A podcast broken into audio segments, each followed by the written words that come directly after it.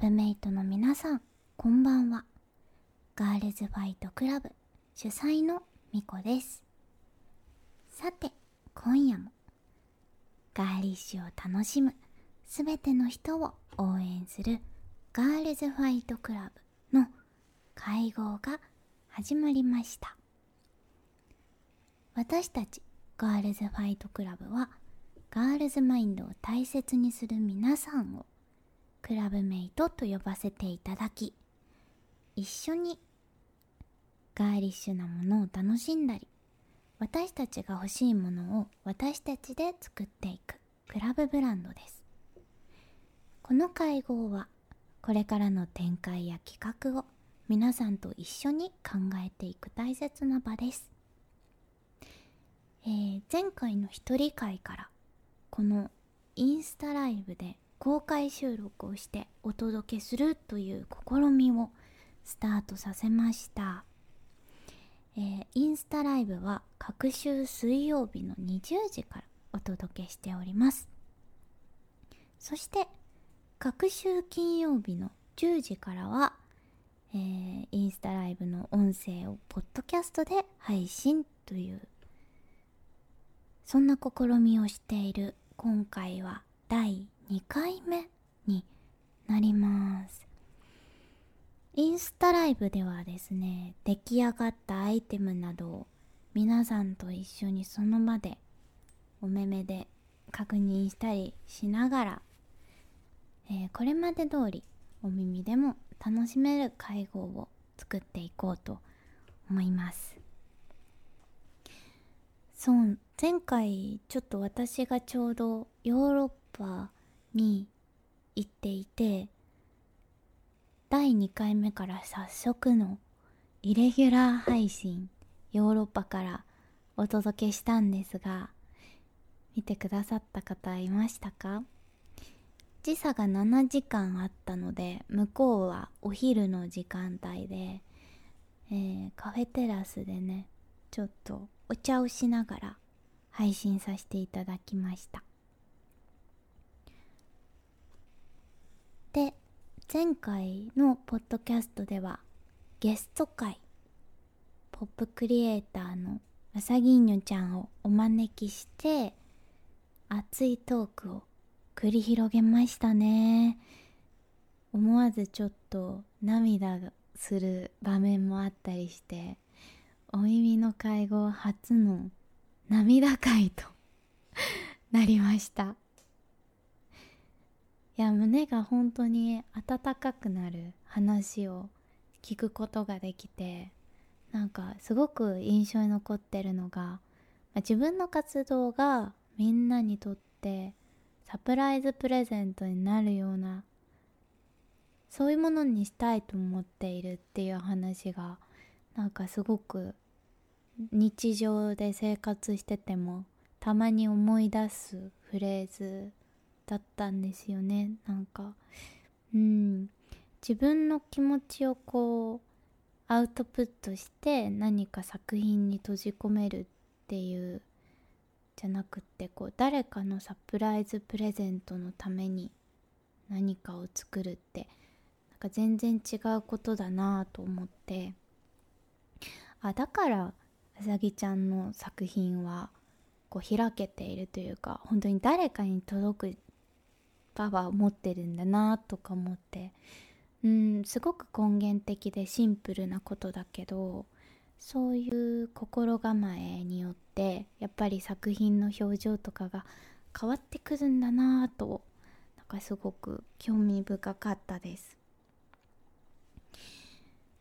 そんなこんなでえー、今回はまた公開収録しながらお届けしていきたいと思います。えー、まあ、まずはねヨーロッパ旅の話を少ししたいなと思うんですけどやっぱり一番驚きだったのは夜の9時まで明るいこと。太陽が本当に夜まで登ってて10時ぐらいでやっと夕日？でその後沈むみたいな。初体験だったんですよね。まあ昔ロンドンに行ったことはあったんですけどその時も秋に行ったのでそういうサマータイムというものを体験するのが初めてで驚きましたねすごい。朝の4時ぐらいにはもう明るくて本当に日が沈んでいる時間がすごい少なかったんですよね。でなんか夕方になっても本当に太陽の位置がすごく高くて朝日みたいな感じで夕方8時ぐらいにお店に行くともう閉まっちゃったりとかしていてあれ？みたいな。お昼だと思ってたけどもう8時だみたいな。ちょっと新しい感覚でうーんあれは何ですかね。でもすごく元気が出る感じはしましたね。やっぱり太陽の光って偉大だなと思って。日本もね夏になるとちょっとは日が暮れるのが遅くなって私はそれが好きなんですけどこう活動的になれるというかなんでだろうね。暗いってだけでどうして人は お休みモードになるんでしょうか。それをねすごい不思議に思いましたね。日本はここから梅雨の季節ですが梅雨は皆さんどうですか？やっぱり嫌いな方が多いのかな？あのクラブ登録してくださってる皆さんに最近メルマガをお届けしていてつい昨日もお届けしたのですが受け取っていただけましたでしょうか？そこでもねちょっと梅雨について触れていてあのー、なんか私の友人がじっとりって思うんじゃなくてしっとりって思うみたいなことを言っていて確かにそれはいいなと思って。みんなあの冬は乾燥をすごく嫌がるじゃないですか。で乾燥すると確かにお肌が荒れやすかったりとか、まあ、私たちにとってちょっとマイナスなことがたくさんあると思うんですけど逆にね梅雨は保湿されますから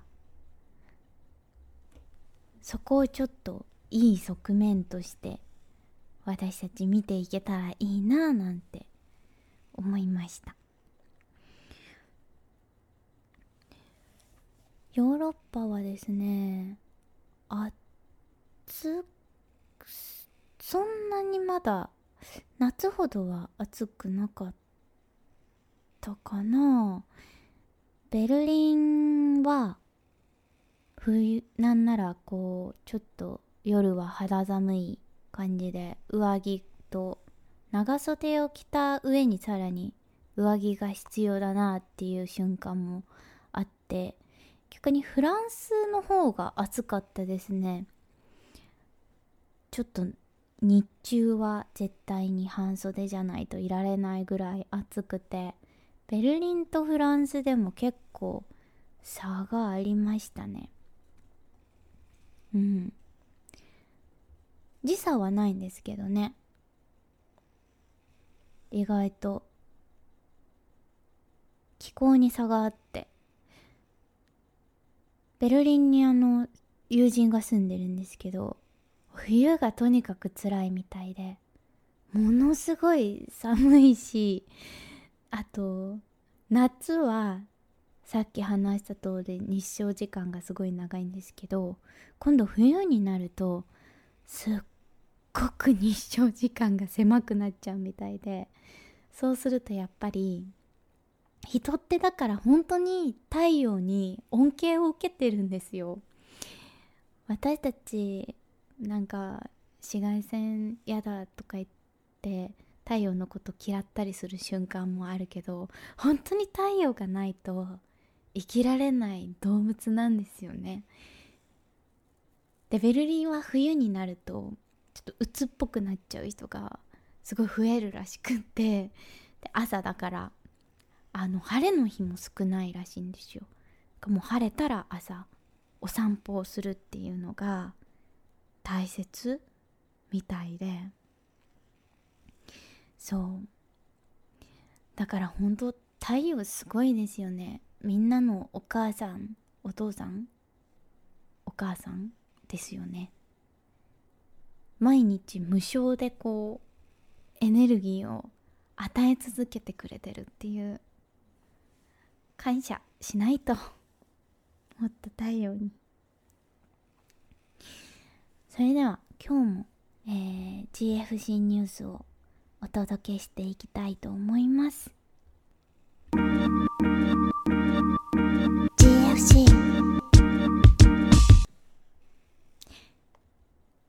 れでは今週の GFC ニュースをお届けします。まず一つ目のトピック。GFC ついに1周年を迎えました。もちろんこれが今日のメイントピックです。2つ目のトピック。GFC オフィシャルウェブサイトがリニューアル。これ気づいて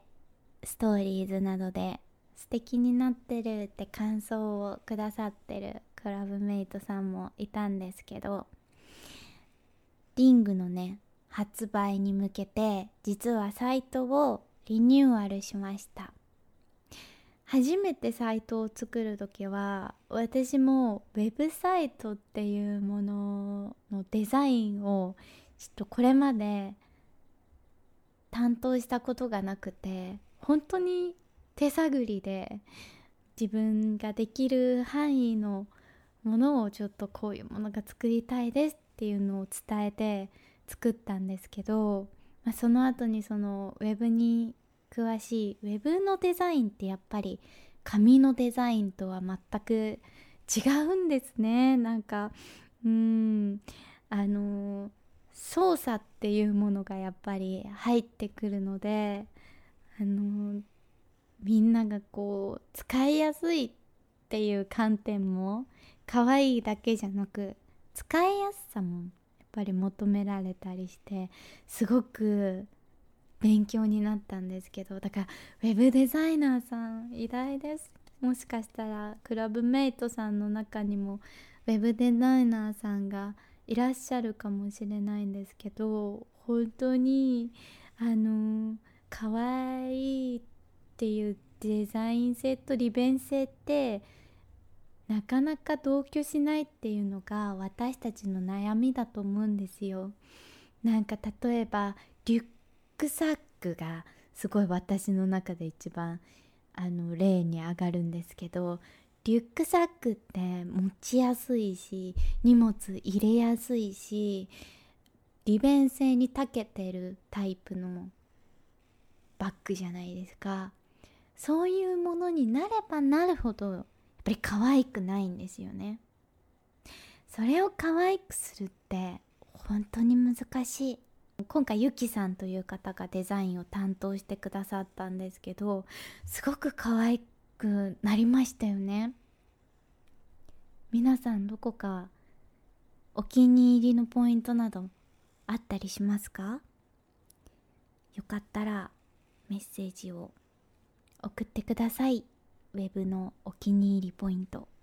皆さんからのメッセージを待っている間にちょっと私のお気に入りポイントもお話ししたいなと思うのですが各アイテムの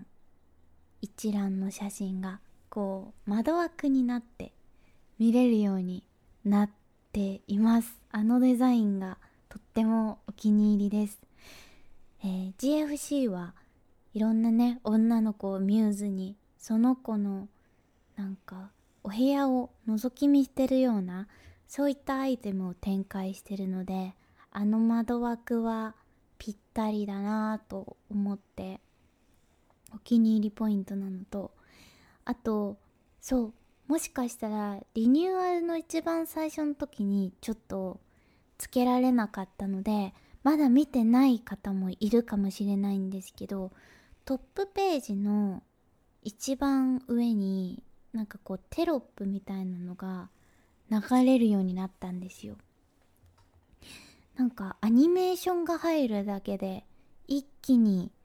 華やかさが違うというかすごく可愛くなったなぁと思っています。あそこなんかメッセージとかも自由に変えられるようになってて。これからいろんなメッセージをあそこで届けに届けていこうと思っているので是非チェックしてもらえたら嬉しいです。あとまだちょっとリニューアルもうこれからちょっとずつアップデートする予定で音楽ページのデザインも実はもうできてるんですけどまだ公開までできてなかったりとかしてそれも可愛いんです。ちょっとずついろんなところがアップデートされていくと思いますのでチェックしてもらえたら嬉しいです。メッセージ届いてますね。コンペイトーちゃん。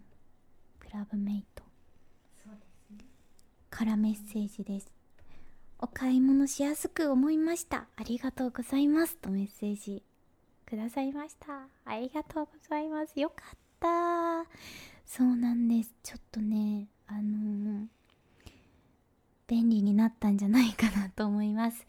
皆さんが快適に見れるようになってたら嬉しいです。えー、マイミルクさんからもメッセージ届いてますね。窓枠みたいなデザインかわいいなって思ってました。ありがとうございます。やっぱり窓枠デザインすごく人気でしたね。ストーリーズでアップしてくださってる方もそこを褒めてもらったりしてたので。よかった。頑張って。皆さんからのメッセージとてもパワーになります。ありがとうございます。じゃあ3つ目のニュースに参りたいと思います。イブコレクション。セカンドアイテムの楽曲が完成。今日はタイトルを発表したいと思います。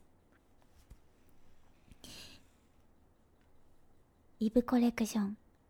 セカンドアイテムの楽曲。タイトルはブルーフライトに決定しました。実は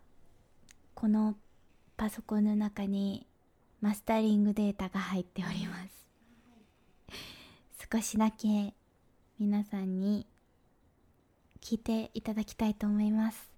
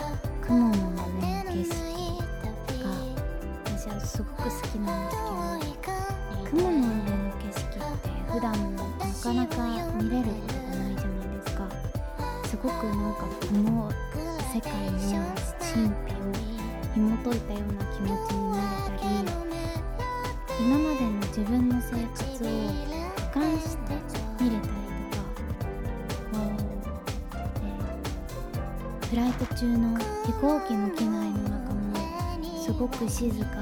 でなんかこう思考が進むんですよね。あの時の気持ちだったり空気感を閉じ込めてみたいなと思って制作した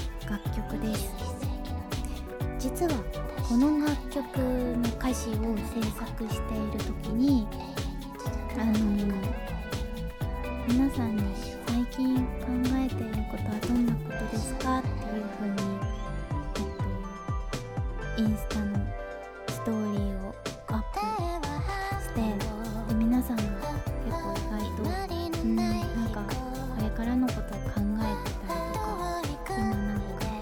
ちょうど岐路に立っていたりとか自分の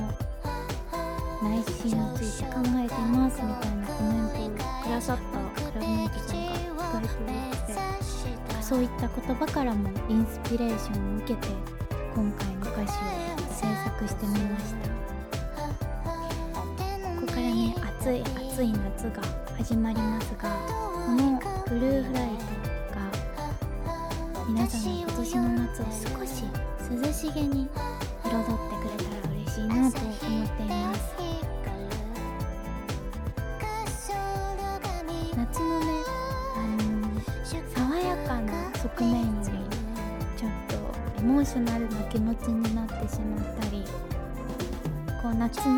の飛行機雲を見た時のちょっと憂いな気持ちだったり私はそういう側面が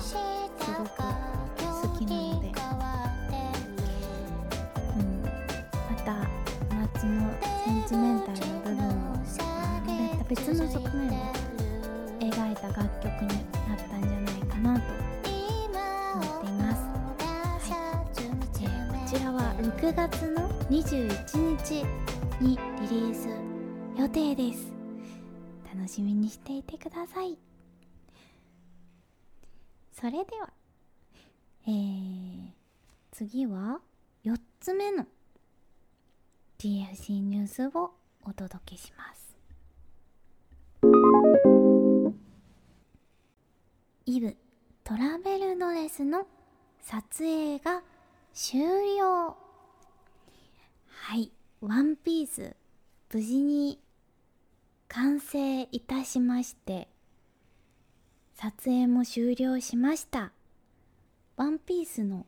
こだわりポイントをお話ししたいと思います。えー今回のワンピースのこだわりポイント。旅にね連れて行けるワンピースということでまずシワにならない生地を使用したところが一番のポイントです。実際に今回の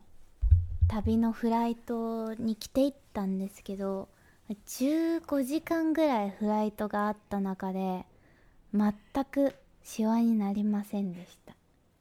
こだわりポイントその2はシルエットですね。私たちのガーリッシュな気持ちを満たすために布をかなりたっぷり使用して綺麗なシルエットになるようにしました。あとその布をたっぷり使った布がちゃんとドレープするようにパイピングを使用したんですよね。と胸の下とあと下半身にも下の方。パイピングを入れたのとあと本当に裾ですね。一番下の裾にもこうパイピングを入れることによってスカートの下にこう針を出してドレープが綺麗に出るように調整しました。本当にこれのおかげでふわっと膨らむシルエットが実現しました。あとはフライト中もリラックスできるシルエットになっていてやっぱりフライト長時間になってくるとすごい疲れてしまうので腰回りがこうゆったりしているシルエットが楽ちんで最高でしたね。さまざまなねあの体型の方に綺麗にシルエットを楽しんでもらえるようにストラップの調整にもこだわりました。肩紐の部分も身長差があっても楽しめるようにストラップが配置されているのとあと背中にも一つ、ストラップを配置しました。これによって胸周りをこうピタッと自分のぴったりのサイズに合わせることができてよりスカートのドレープをきれいに見せることができます。これがね結構こういうちょっとしたところがファッションの綺麗さに効いてくるんですよね。はい長年服を愛し続けて一番大事だなぁと思ったところはやっぱりサイズ感だったんですよね。だからあのー、まあその時期によってやっぱり私たちって体型が変わったりとかもしてしまうのではい、どんな体型になった時もこうぴったり綺麗に着れるようにって思うとこのストラップをつける位置がすごい大事だということを発見してここに行き着きました。とやっぱり旅用っていうところでもう一つこだわったポイントはキャミーワンピースにしたことなんですけど私まあこれまで10カ国以上の旅をしてやっぱり旅中に一番困ることって温度調節だったんですよね。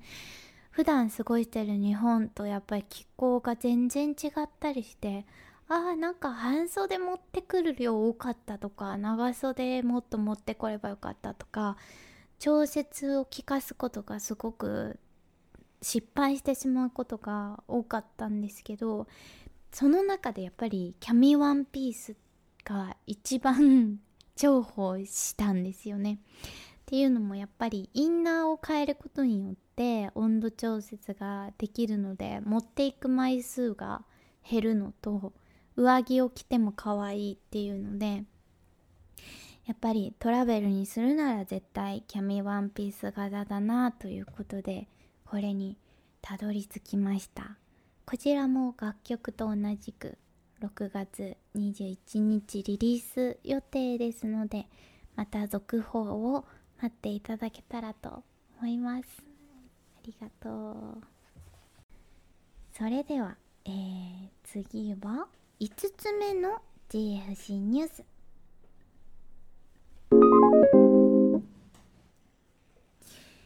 クリエイティブメイトチャームの制作が進行中。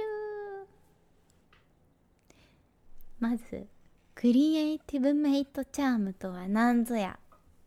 とお思いではないでしょうか。これは実はもう去年とかからだよね、うん、ずっと作りたいねって話していて あの私が納得いくデザインを思いつくことがなかなかできずすごく作るのが遅くなってしまっているアイテムなのですが GFC はですね皆さんと一緒に作るということを大切にしているクラブブランドですよね。なので何か GFC のクリエイティブに関わってくださったクラブメイトさんにこうピンバッジというかポケモンのジムリーダーバッジのように 何かこう一緒に制作をした証みたいなものを共有したいなっていうふうにずっと話していてそれを、えー、クラブメイトであるひろみさんというアクセサリージュエリーを作っている、えー、方がいらっしゃいましてひろみさんはあのクリスマスマーケットの時に応募してきてくださっていたクラブメイトさんだったのですが、えっと、ジュエリーの型を作れるということで、えー以前ちょっとストーリーズで一緒にジュエリーの型を作れる方いませんかって投げかけさせていただいた時にえっ、と一緒に作りたいですというメッセージをくださり一緒に作ることになりました。で、えー最初ジュエリーを作る時ってなんかひろみさんはそのプラスチック製のもので型を作ってからその後メタルに変えるという手順をとっているそうでなんと今プラスチック製のものが 出来上がりました。デザインは、えーハート型のデザインにしたんですけど見えるかあのークリエイティブメイトの頭文字 CM をハートの中に埋め込んでで真ん中に DFG の六芒星。そして下に十字架クロスのマークをあしらったハート型のクリエイティブメイトチャーム。これちょっとチャームにするかブローチにするかを今悩んでるんですけどはいこういったものが出来上がってます。で今まだちょっとハートの周りがつるっとしてるんですけどここにつぶつぶをあのあしらう予定ではい。すごく可愛いものになりそうです。これはえーっとクリエイティブに参加してくれたクラブメイトさんだけがゲットできるっていうそういうちょっとレアアイテムにしたいなと思っています。なので皆さんとこれからたくさんいろんなものを作れると嬉しいなと思っています。ちょっとここからまだあのそのメタルにしてその後その型を取ってとかまだまだ工程があるので出来上がるのは早くても2ヶ月後くらい。ね。かな。いやー思ったより時間がかかってしまっていてもっと私が早くアイディアを思いつけばよかったんですけど頑張ってゆっくりでもやれば進むので少しずつ、えー進行させていきたいと思っていますので楽しみにしていてください。それでは本日のメイントピックスに移りたいと思います。今日のメイントピックは GFC ついに1周年。ということで今日は皆さんとこの話題について、えーお話ししたいなと思うのですが皆さんに質問です、えーここまでの活動で一番印象的だったものは何でしょうか？ぜひメッセージをお待ちしております。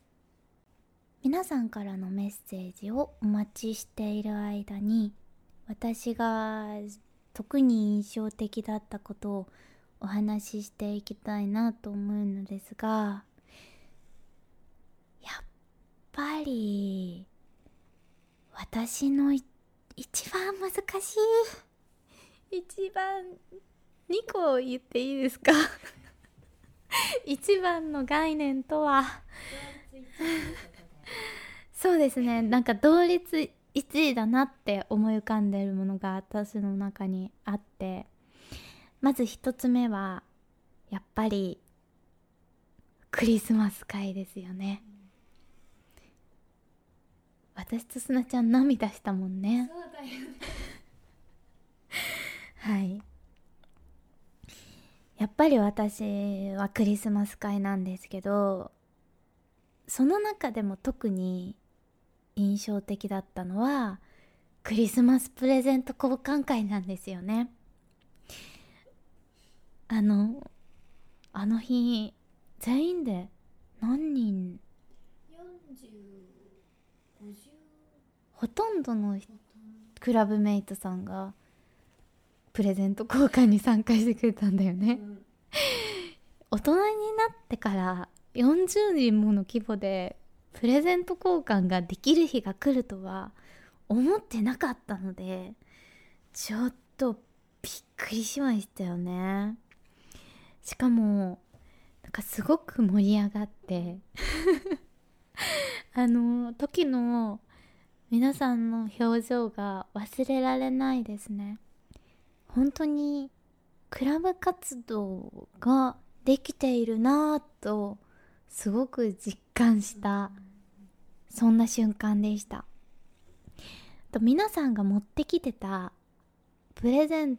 トの内容もすごく魅力的で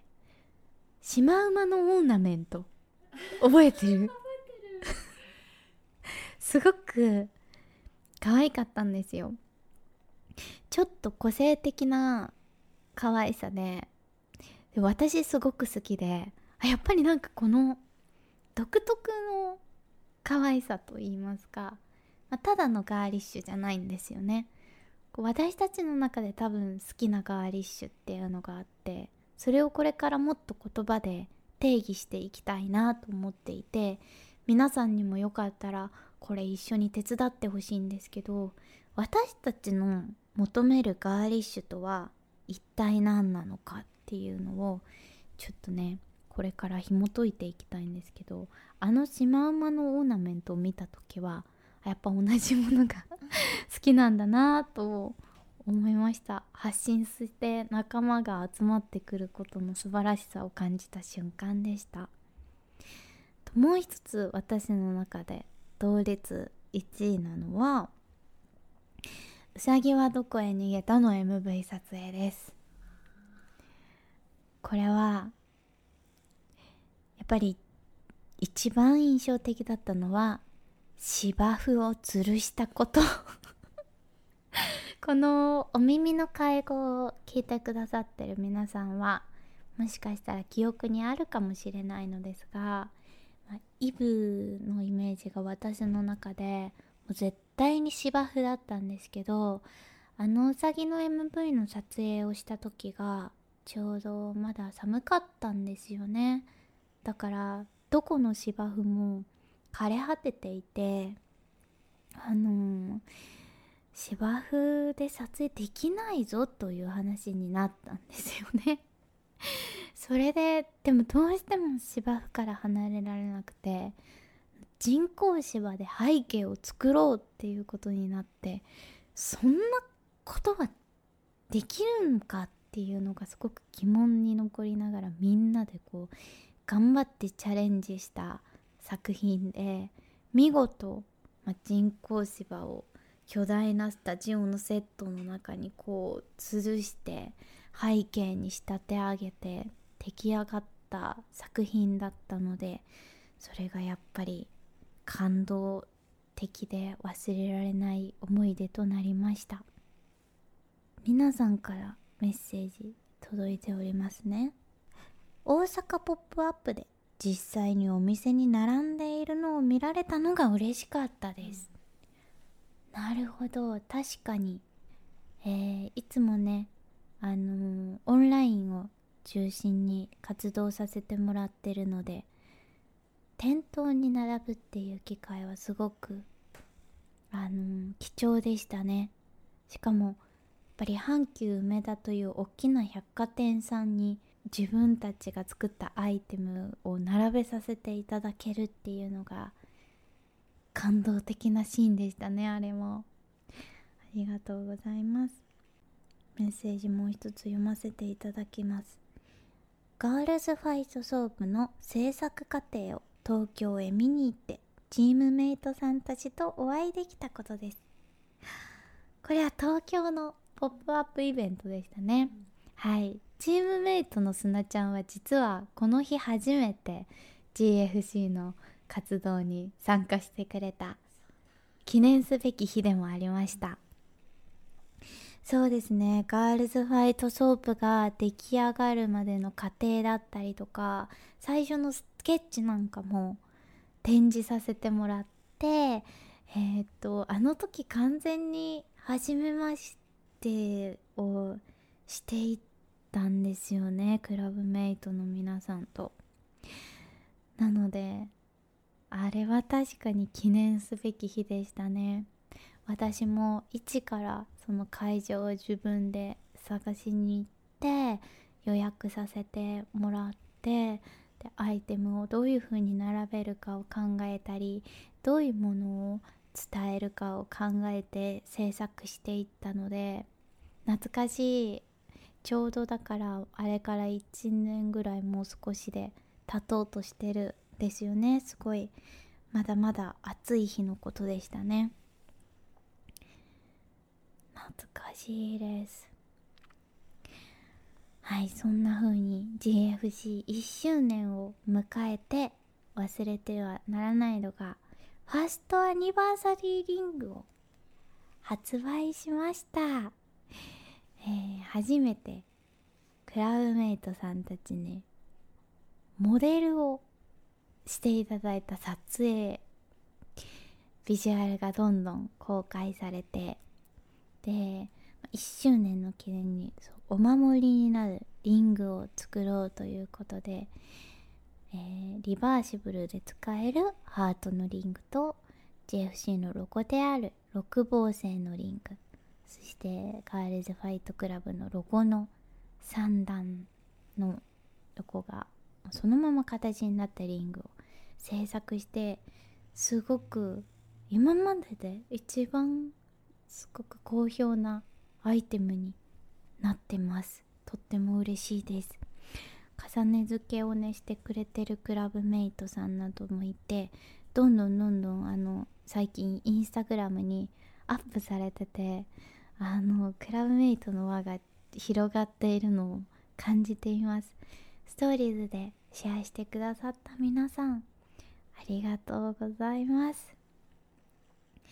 えー、やっと1周年です。うんまだまだやりたいことのアイディアだったり皆さんと作りたいものがたくさんあって日々ねチームメイトのすなちゃんと本当に毎日準備を頑張っています。これからね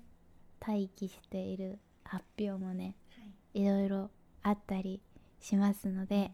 皆さんとこれからもラブリーな活動をしていけることを、えー、楽しみにしています。これからもどうぞよろしくお願いします。GFC それでは最後に活動報告のコーナーに参りたいと思います。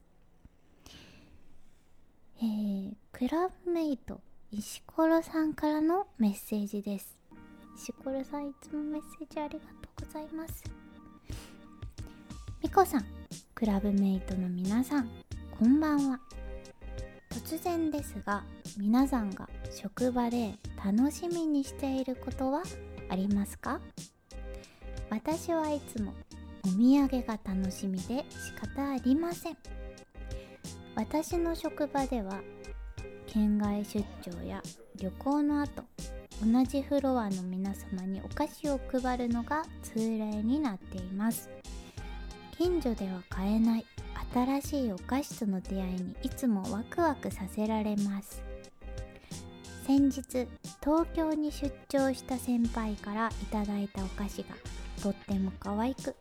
とっても美味しかったので報告します。ココリスのお菓子です。インスタグラムアカウントはココリスアンダーバーオフィシャル。というメッセージをいただきました。ありがとうございます。ココリスのお菓子本当に可愛かったです。見てみたら。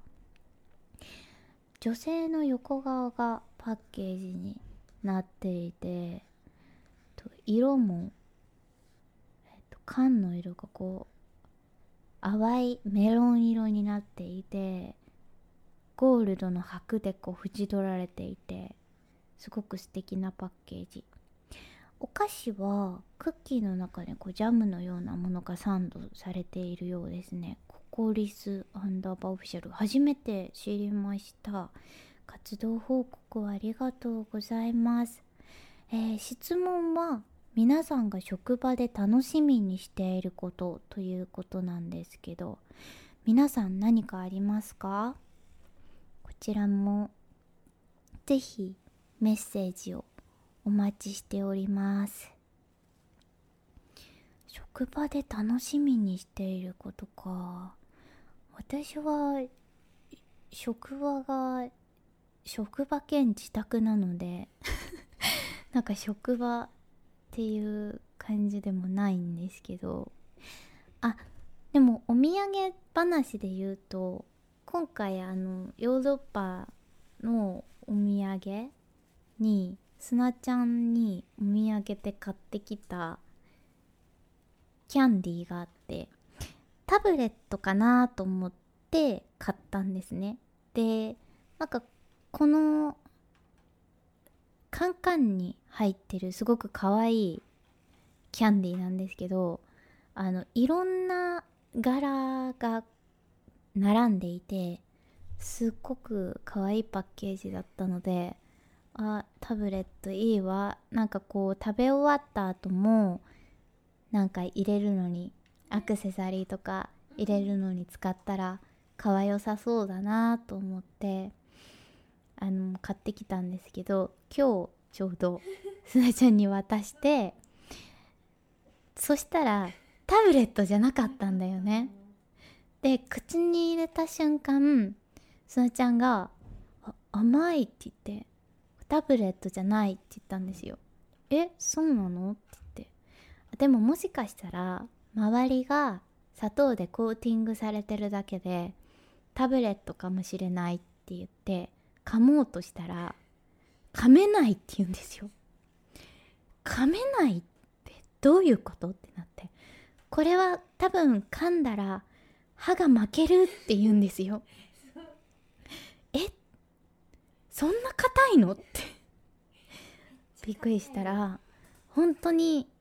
これは絶対に噛めないって言って缶の側面を見たらなんて書いてあったんだったっけ？ハードスイーツ do not bite 硬いので絶硬対噛まないでくださいと書いてます。はい。と書いてあったそうです。で結局飴だったんだよね。すみれ味の飴だったんですけどなんかすみれのフレグランスみたいな味がしたよね。すごく不思議な味でザ・フランスっぽい味がしたのでなんか味の冒険でしたねこれは。この味は日本にはないよね。うん。確かに各国のお菓子とか別の地域のお菓子って面白いですよね。えー、メッセージが来ているので読みたいと思います。皆さんが職場で楽しみにしていること。まず一つ目。コーヒーや紅茶の種類がいろいろ休憩室に置いてあって選ぶのが楽しいです。うん確かに。やっぱり職場の休憩中にリフレッシュするアイテム選びって確かに楽しいですよね。次は今は休職中なのですがアパレルで勤務していた時は新作入ってくる日が楽しみでした。確かに楽しそう。自分の好きなお洋服屋さんで働いてみたいと思ったことは過去に何度もあるんですが実は一度も働けたことがなくてアパレルってやっぱりあのなかなか融通が利かないじゃないですか。だから活動しながらアパレルで働くことができなくて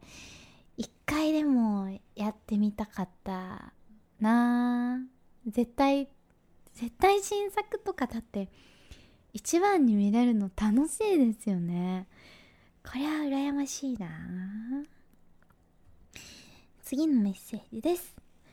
毎朝ショートケーキを仕上げるのが楽しくて好きな時間です、はあ、パティシエさんですね。なるほど。確かに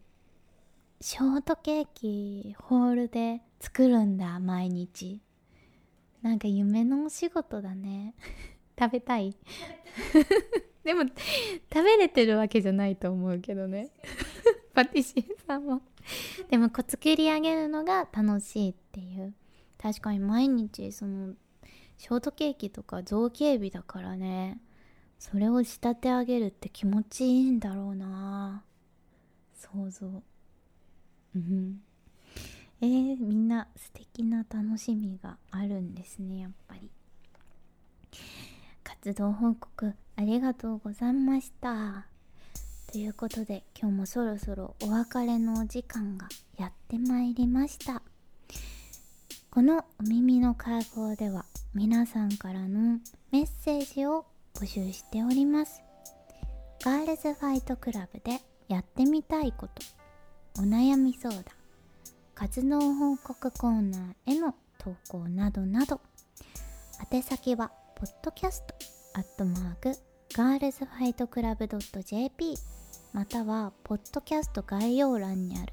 メッセージフォームのリンクからもお送りいただけます。それではクラブメイトの皆さんとはこれからもガーリッシュなものに元気づけられてラブリーに日々を生きていけたらと思っております。GFC 主催ミコがお送りしました。それではおやすみなさーい。